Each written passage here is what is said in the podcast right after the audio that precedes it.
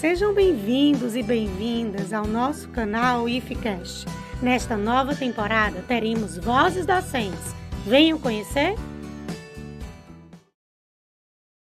Olá pessoal, sejam todas e todos bem-vindos ao nosso canal IFCast.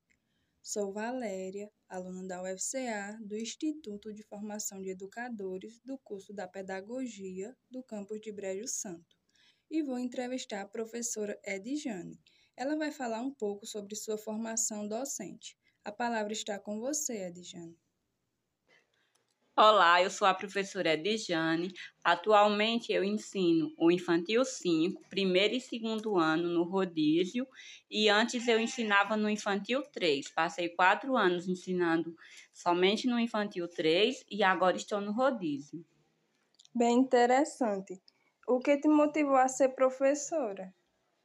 Eu sempre gostei bastante dessa área de ensinar crianças, me identifico muito. É, eu também fui bastante influenciada por minha família, por ter algumas, algumas primas que fe, fizeram faculdade de professora e estou nessa área, estou gostando bastante atualmente. É, e como está sendo sua experiência em sala de aula nesse momento, depois de um tempo inteiro nessa pandemia? Está sendo bem desafiador e estamos assim tentando voltar à nossa rotina, porque foram dois anos em casa. As crianças agora precisam avançar novamente, se acostumar com a rotina que a gente já tinha antes. Ah, sim. Eu também tive um, a experiência no PIBID, no programa que eu fiz parte, e eu vi que muitos alunos não conseguiram estar no nível e no acompanhamento que deveriam estar na aprendizagem.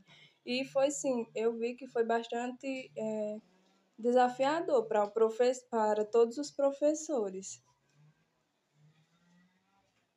Fale-me um pouco sobre sua prática docente desafiadora, mas é muito boa, porque a gente trabalha com as crianças e é uma forma de contribuir com a aprendizagem das nossas crianças, ver elas sempre evoluindo, crescendo.